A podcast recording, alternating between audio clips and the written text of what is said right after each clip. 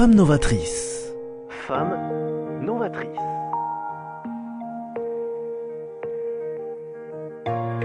Femme novatrice avec Sophie Nanin.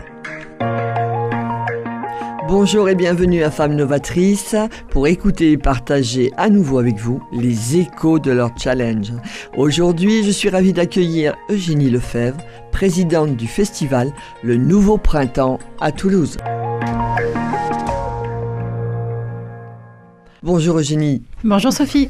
Ravie de vous accueillir parce que je vois que vraiment on a une passionnée euh, par le goût de l'art. Maintenant, ça vient de il y a très longtemps. On va dire que c'est votre ADN, c'est l'expression, vous savez, d'aujourd'hui. Mais en tout cas, sur Paris, vos parents vous ont amené régulièrement à la FIAC. La ville, peut-être en elle-même, par le côté artistique quand même, est important. Euh, maintenant, aujourd'hui, c'est quand même un festival de taille que vous gérez ici. Maintenant, c'était simplement, au moins pour démarrer, c'est le parcours qui vous a amené à Toulouse, parce qu'il y a quand même euh, des, euh, des rencontres, des opportunités, mais une passion numéro un qui a fait que bah, on vous a entendu ici. Bah, merci déjà beaucoup pour votre invitation. Avec grand plaisir.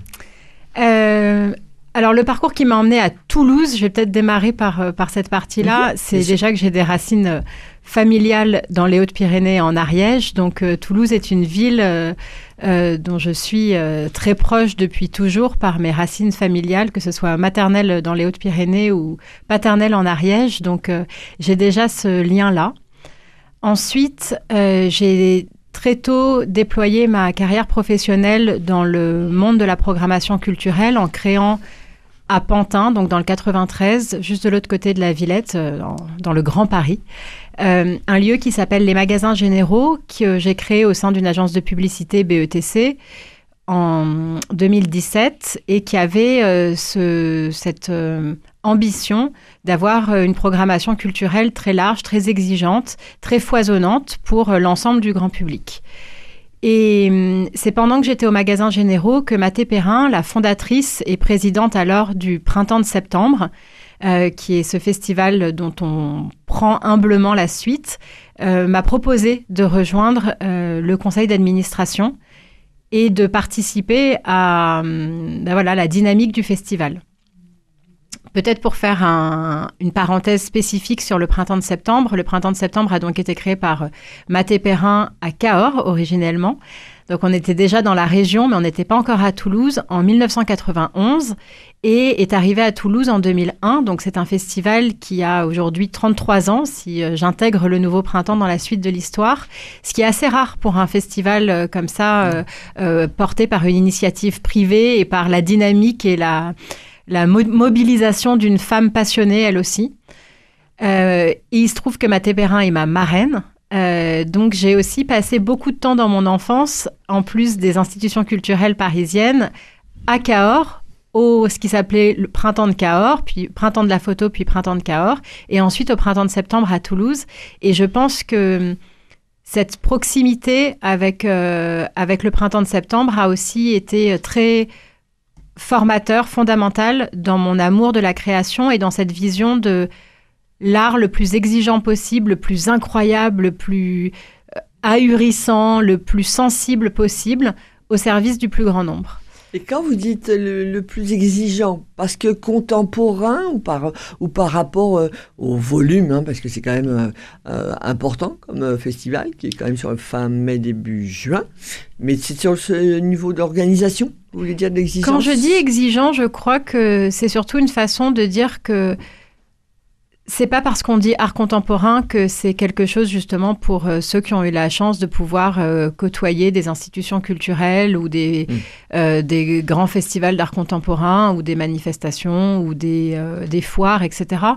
que c'est accessible à tous, mais que c'est pas parce que c'est accessible à tous que pour le coup on devrait baisser le niveau de qualité. Quand je dis exigeant, je mm. parle de qualité. Il y a des plein d'artistes contemporains qui font un travail incroyable et on n'a pas forcément besoin d'avoir les codes ou d'avoir euh, une super connaissance en histoire de l'art, etc., mm. pour être simplement touché par une œuvre, comprendre ce qu'elle renvoie, euh, avoir sa propre grille de lecture qui sera pas moins intéressante qu'un érudit ou que quelqu'un qui a fait de l'histoire de l'art. C'est ça, c'est vraiment ce, le niveau de L'ouverture pour tous. qualité et l'ouverture C'est pour votre tous. phrase euh, qui est euh, importante pour vous, mais c'est c'est vraiment sous cet angle-là que vous le voyez par rapport justement, là, le nouveau printemps maintenant. C'est ça que vous voulez euh, continuer à perdurer En tout cas, ce que j'ai vraiment à, à cœur de faire avec le nouveau printemps, c'est d'avoir à la fois cette euh, euh, continuité avec ce qu'était le printemps de septembre, qui était déjà euh, ce- cette idée d'un festival foisonnant, très exigeant, avec des œuvres d'artistes très connus et parfois de tout jeunes artistes accessibles au plus grand nombre qui se déployaient dans la ville de Toulouse pour plein de raisons et notamment des raisons budgétaires. On a repensé le festival et on l'a repensé évidemment à l'aune de euh, questions et questionnements hyper euh, fondamentaux aujourd'hui, le rôle de l'art, le rôle des artistes, les mutations urbaines et évidemment la transition environnementale qu'on a mis aussi vraiment au cœur de nos manières de faire. Et quand on a fait le nouveau printemps, on s'est dit, ben, on va retrouver en fait cette, euh, ce côté, le, le- faire de la, la ville une fête, du quartier une fête, en revenant à l'échelle du quartier. Alors, il y avait Mhm. évidemment les contraintes budgétaires en filigrane, mais on a, éternel on a fait avec les culture. contraintes. Et, et au lieu de se déployer comme le faisait le printemps de septembre ces dernières années en version biennale euh, dans toute la ville de Toulouse, on est revenu à une forme annuelle parce que pour j'étais convaincue que pour que les Toulousains, les habitants de la région, les et puis même les visiteurs plus largement se sentent concernés, il fallait que ça soit un rendez-vous régulier. Donc revenir de manière annuelle dans un quartier de la ville et là pour le coup faire quelque chose d'extrêmement foisonnant en embarquant tout le monde, la, la maire de quartier, le maire de quartier, les- tous les collectifs, les associations de quartier, les commerçants, euh, évidemment les écoles, euh, les médiathèques, les lieux culturels, les lieux pas culturels, etc. etc. Et c'est vraiment ça qui, qui était important pour moi. Et donc le nouveau printemps, c'est cette idée d'inviter tous les ans une ou un artiste associé qui viennent d'un champ de la création très varié, que ce soit le design, la littérature, le cinéma, la musique, à investir un quartier de Toulouse. Et comme on a décidé de ne pas se faciliter la tâche et de travailler avec tout le monde, de changer tous les ans en plus de quartiers. Donc c'est vraiment une espèce de combinaison, un artiste dans un quartier, et tous les ans on réinvente les choses, ce qui nous a aussi autorisé à prendre le nom de Nouveau Printemps, parce qu'après euh, une année de réflexion sur comment on allait appeler l'évolution de la manifestation, on aurait pu se dire que c'était un peu facile d'arriver sur Nouveau Printemps. Et en fait on s'est dit c'est le plus juste, parce que tous les ans, tous les mois de juin, on va réinventer la manifestation. Évidemment, on a des piliers, mais on va se réinventer.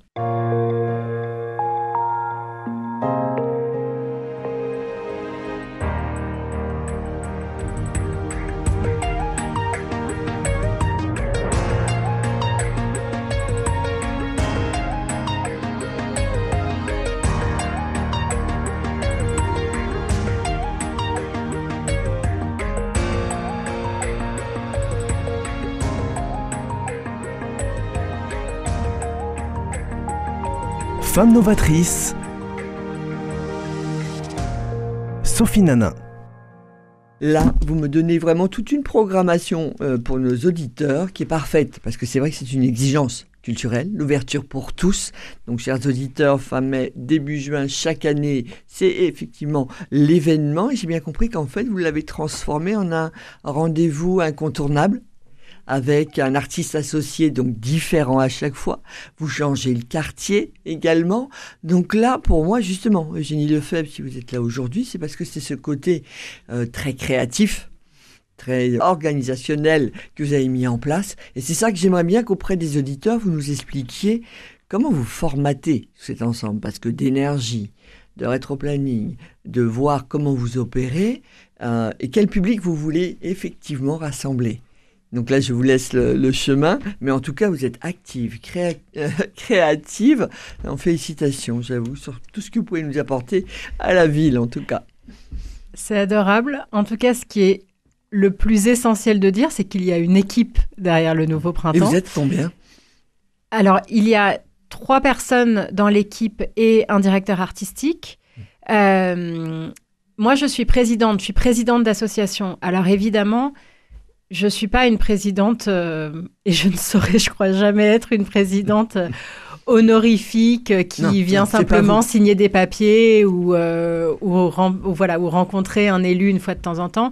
je suis vraiment impliquée. C'est aussi pour ça, à l'époque, que Mathé Perrin était venue me chercher et qu'elle avait euh, voilà, souhaité euh, elle voulait une belle relève aussi peut-être par rapport à la continuité. Elle avait bien sûr cet enjeu de relève. Euh, j'ai eu la chance de pouvoir convaincre son conseil d'administration parce que depuis son conseil d'administration m'a aussi suffisamment fait confiance pour que je choisisse le mien, tout nouveau. Et ils ont tous démissionné pour que je puisse aussi écrire une nouvelle histoire. Mhm.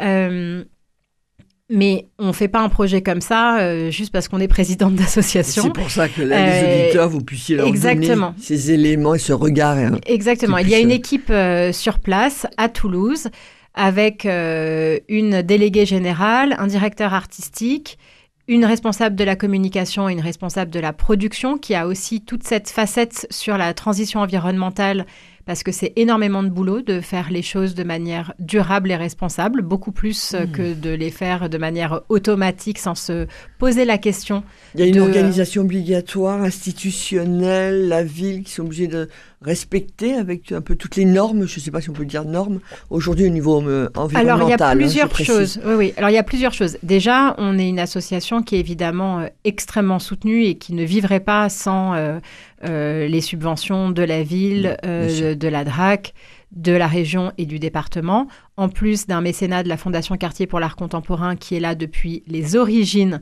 du printemps de septembre et qui est extrêmement important, et de plein de mécènes qui nous accompagnent de manière régulière et aussi de manière spécifique à chaque édition. Après, on ne, on ne nous impose rien, si je puis dire. Mhm. Euh, pour répondre à votre question, il n'y a pas de... Alors évidemment, il y a un certain nombre de, de choses évidentes, mais cet engagement pour être un festival particulièrement euh, exemplaire, si j'ose le dire, parce que c'est notre ambition. C'est vraiment... Euh, oui, mais exemplaire aussi sur cette question de la transition environnementale, c'est-à-dire euh, travailler avec des circuits de réemploi. être aussi exemplaire dans les sujets d'insertion. On était reconnu l'année dernière déjà par le label Ville pour tous. Euh, c'est des sujets qu'on a mis au cœur. Il y a beaucoup de formations euh, que les équipes ont suivies sur ces sujets-là. C'est vraiment quelque chose qu'on s'est un peu euh, rajouté dans la casserole et franchement, elle était déjà bien pleine, mais c'était fondamental. Environnement, social et capital humain à la limite. On dirait que c'est un peu un triptyque quand même qui a une oui, force en tout cas, environnement et social me parle oui, spécifiquement. Oui, oui, absolument. Et là maintenant, par rapport à l'organisation euh, au niveau de la, culture sur la ville, comment vous voyez-vous les choses euh, bah, au niveau des métiers liés à la culture euh, Comment vous voyez cette évolution Est-ce que vous trouvez que les personnes sont encore très présentes pour venir justement à vos événements ou autres, parce qu'on est quand même une ville représentée sous ce schéma-là, mais est-ce que pour vous, c'est euh, il y a un intérêt qui s'étoffe, qui y a une évolution un peu plus forte au niveau de la culture, ou vous pensez qu'il y a un travail sévère encore à mener? Je ne sais pas s'il y a une évolution, en tout cas, je la lis pas euh, comme ça. Mhm. Euh, et je pense qu'il y a toujours un travail à faire parce que je pense que que ce soit à titre individuel ou à titre collectif, on, a toujours plus besoin d'art et de culture. Ensuite, euh, Toulouse a évidemment de très belles institutions. Je parle évidemment euh, du musée EFRAC des abattoirs, je pense au mhm. musée des Augustins, je pense à des fondations privées, je pense au musée de la ville, euh, a également aussi plein d'autres euh, atouts culturels parce que mhm. on, aime penser la création sous toutes ses formes, donc d'un point de vue de la musique, d'un point de vue de la littérature, d'un point de vue de la danse. Mais c'est vrai qu'il y a encore une bonne marge de manœuvre pour euh, continuer d'embarquer les Toulousains et les habitants de la région dans ces dynamiques euh, culturelles et artistiques, et notamment dans la création contemporaine. Euh, il y a un travail inouï qui est fait par des centres d'art, par des artistes Run Space, etc., par les artistes même, par l'école d'art évidemment. Mais il y a encore un vrai potentiel à pouvoir offrir la possibilité à tout le monde de se dire que c'est aussi pour lui ou elle que euh, c'est pas parce qu'il y a marqué art contemporain ou création contemporaine que que du coup on passe son chemin et mm. qu'on se sent plus à l'aise dans un festival de musique ou dans un festival de BD ou euh, que sais-je. Il y a encore quelque chose qui est un peu marqué Alors pour autant qu'on voit le public au rendez-vous au nouveau printemps mhm. et qui de temps en temps vient là par euh, peut-être curiosité et qui est lui-même surpris en fait de d'être touché par les œuvres ou de euh, d'être dans un moment de communion collective qu'elle soit juste très festive, très ludique, euh, très esthétique. Enfin ça ça peut mhm. aller à différents endroits. On a à cœur dans les œuvres qu'on propose de créer des surprises, de se mettre aussi sur des parcours du quotidien et voilà, de créer une relation ou une rencontre à un moment où euh, la passante ou le passant ne s'y attend pas. Et puis, on va aussi créer des moments de beaucoup plus collectifs. Je pense notamment à un, grand karaoké qu'on avait pu faire l'été dernier. Par rapport à nos auditeurs, pour l'année, pour les amener à venir sur 2024, mais pour évoquer 2023, juste les souvenirs, les temps forts que vous pourriez évoquer. Ah, je pourrais en évoquer beaucoup, je serais beaucoup trop longue. Euh, non, non, non, non, non, Mais, mais là, en effet, je parlais d'un grand karaoké euh, géant qu'on avait, euh, qu'on avait pu organiser Port Vigry, où, où c'est ça aussi qui nous intéresse et qui nous amuse, c'est de réunir des gens autour de plein de moments de, de, d'émotions collectives, etc. Euh, en 2023, on avait invité la designer Nathalie Crassé à investir le quartier Saint-Cyprien. Et donc, son édition euh, s'étendait depuis à peu près la galerie du Château d'Eau euh, jusqu'au théâtre Garonne et investissait à la fois bah, les grands lieux remarquables sur ce parcours-là, en intégrant la chapelle de la Grave qui venait de rouvrir, ou le réfectoire de la Grave qu'on avait eu l'occasion de réhabiliter deux ans auparavant. Euh, mais aussi des interstices. Par exemple, euh, elle avait proposé avec un artiste qui s'appelle Camille Blandin, qui est toulousain, euh, toute une petite collection de monstres que cet artiste avait dessinés, de monstres gentils, et qu'on avait imprimés sur des fanions, de, des fanions, des petits drapeaux. Et on a distribué comme ça 1000 mâts à vélo avec ces petits drapeaux que tous les habitants de Saint-Cyprien pouvaient venir chercher dans notre bureau éphémère dans le quartier Saint-Cyprien. Et on continue aujourd'hui, en janvier 2024, de voir des cyclistes dans Toulouse avec les petits fanions de, euh, de Camille Blandin. Donc en fait, c'est une œuvre d'art quand même qui est accrochée au bout de leur vélo. Et en même temps, il y avait un côté hyper sympa, hyper ludique, hyper... Euh, les, les familles étaient contentes de pouvoir aussi en avoir sur l'ensemble des vélos, etc. Donc c'est aussi toutes ces différentes échelles c'est être dans des interstices comme ça, parce qu'on n'est pas dans un lieu d'expo, on est sur le mhm. vélo des mhm. Toulousains. Mhm. Euh, on, est allé s'inviter dans le marché avec une œuvre sonore d'un artiste qui s'appelle Pierre-Yves Massé. On est allé s'inviter euh, dans le théâtre Garonne euh, à différents endroits, avec notamment un parquet de balles folkloriques et populaires créé par une artiste qui a ensuite invité pas mal de collectifs toulousains et régionaux qui sont venus danser des danses traditionnelles populaires et folkloriques sur ce parquet de danse, qui en fait était à la fois une œuvre, mais un espace de possible. Donc c'est vraiment ça qui va nous intéresser. En fait, à chaque fois, l'artiste associé qu'on invite, donc Nathalie Crassé en 2023 et le cinéaste Alain Guiraudy en 2024, mhm. on leur demande ensuite d'inviter une vingtaine d'artistes à venir investir le quartier et partager, en fait, l'artiste associé va partager sa vision du monde, sa vision des choses, les choses qui sont particulièrement prégnantes pour lui, qu'il a l'espèce de, de ligne de scénario ou de ligne éditoriale pour le, pour le festival, pour son édition du festival. Et puis ensuite, les artistes vont venir faire des propositions avec une grande majorité de créations d'œuvres spécifiquement pour le festival, parce qu'elles vont s'inscrire justement dans un moment, dans un lieu, dans un espace-temps et ensuite, elles vont vivre leur vie d'œuvre. C'est ça qui est formidable aussi pour les artistes, c'est de d'utiliser le nouveau printemps aussi comme tremplin hmm. pour pouvoir créer. Se faire connaître, parce que par rapport à cela, le nombre de personnes que vous rassemblez euh, quand il y a justement le, festival, Combien de personnes Alors c'est très difficile à calculer. Eh L'année dernière, on, a essayé de faire un calcul, on s'est dit euh, autour de 60 000 personnes, mais en fait, on ne sait pas bien le calculer parce que comme notre objectif c'est d'être partout, si vous voyez passer un vélo avec un drapeau de Camille Blandin, en fait vous avez vu le festival, mais on ne vous pas comptabilisé.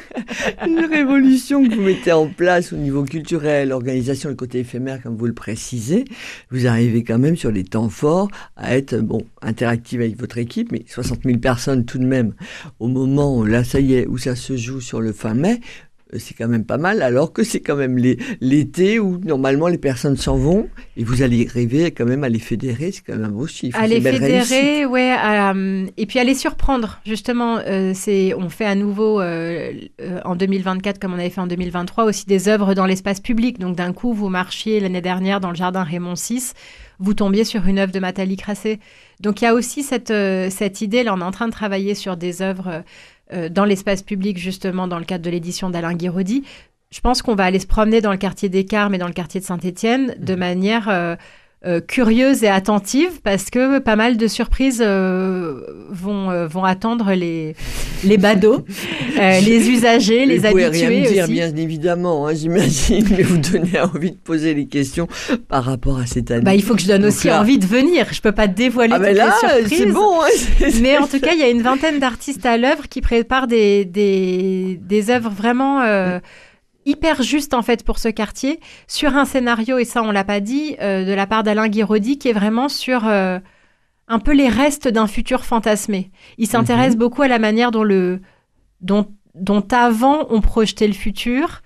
euh, dans ce qui est un peu fané, mais qu'il va trouver beau. C'est vraiment, à l'instar de ses films ou de ses livres, cette capacité à, hum, à voir le beau, à voir le sensible, là où, où ça pourrait paraître un peu euh, fané ou, euh, ou, ou suranné. Oui, il va redonner vraiment de la, vie et de la passion à cet ensemble-là. Et d'ailleurs, on peut voir tous les euh, sur Facebook, c'est cela, et sur Instagram, l'évolution. Alors sur Instagram, sur Facebook, euh, sur le site le nouveau et le site, oui, bien sûr, bien sûr, bien sûr. Euh, donc, euh, et puis là, progressivement, on, on dévoilera d'ici le 30 mai, qui est la date d'ouverture du festival, la, la liste des artistes et, et voilà, certaines premières préparations d'œuvres, mais en faisant attention de ne pas trop, trop dévoiler Mm. non plus. Non, non, bien sûr. Mais quel temps vous vous accordez à vous? C'est-à-dire que là, sur euh, quand vous décrochez, vous basculez. Non, c'est bon, c'est la culture, je continue.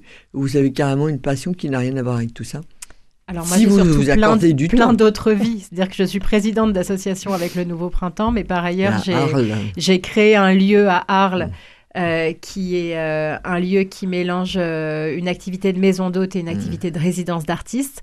Donc euh, l'art et la culture toujours Oui, en faut fait. que je vienne voir parce que quand j'ai découvert cela et ça pareil pareil par rapport aux auditeurs euh, Arles sur Facebook on le trouve le, Arles sur Insta- Madeleine. la Madeleine. La Madeleine, hein, c'est surtout sur Instagram. C'est sur Instagram J'arrive pas à être en plus active sur Facebook. Donc c'est surtout non, sur. Instagram. non non La savez, Madeleine c'est Arles. la, la récurrente est quand même sur euh, Instagram et bon beaucoup sont au-dessus mais c'est pour savoir effectivement par rapport aux personnes qui puissent savoir où vous trouvez donc par rapport à cette effectivement euh, oui vous avez dit plusieurs vies donc il y a cela que vous menez euh, le, le festival donc le temps que vous vous accordez pour vous en fait est égal à à zéro, mais si je comprends bien, de, J'ai quand même de une vie, famille et euh, puis, vous en avez combien? Vous en avez combien? De vie? Euh, de, alors, de vie, non, mais si vous avez dit famille, c'est qu'il doit y avoir des enfants, Il y a des enfants. J'ai deux beaux-fils et une fille. Ah oui, ah oui, donc en plus, une grande communauté. Ouais. Ah oui, oui, ça c'est effectivement euh, du costaud, on va dire ça comme ça, à, à gérer. Bah écoutez, moi quand vous me présentez tout cet ensemble-là, vous ne le faites que confirmer euh, le choix euh, de, pour votre venue aujourd'hui. Mais merci infiniment de tout cela. beaucoup. En tout cas, sur ce que vous faites passer, quand vous parliez de l'ouverture pour tous, euh, alors bien évidemment que votre festival, j'en suis ravi, vous en soyez euh, la présidente, mais c'est l'état d'esprit que vous menez à ce niveau-là et l'ouverture des yeux et le regard extérieur. Donc merci infiniment. Merci Et beaucoup, chers Sophie. auditeurs, venez sur cet événement-là, parce que la culture est effectivement pour tous. Donc, s'il vous plaît, retenez-le. Et donc, Instagram et au niveau de Facebook, mais surtout, venez et ouvrez les Ouais. yeux. Du 30 Regardez. mai au 30 juin 2024. Voilà, gardez ces, ces yeux ouverts, s'il vous plaît. Merci infiniment, Merci Eugénie. Sophie. À la semaine prochaine.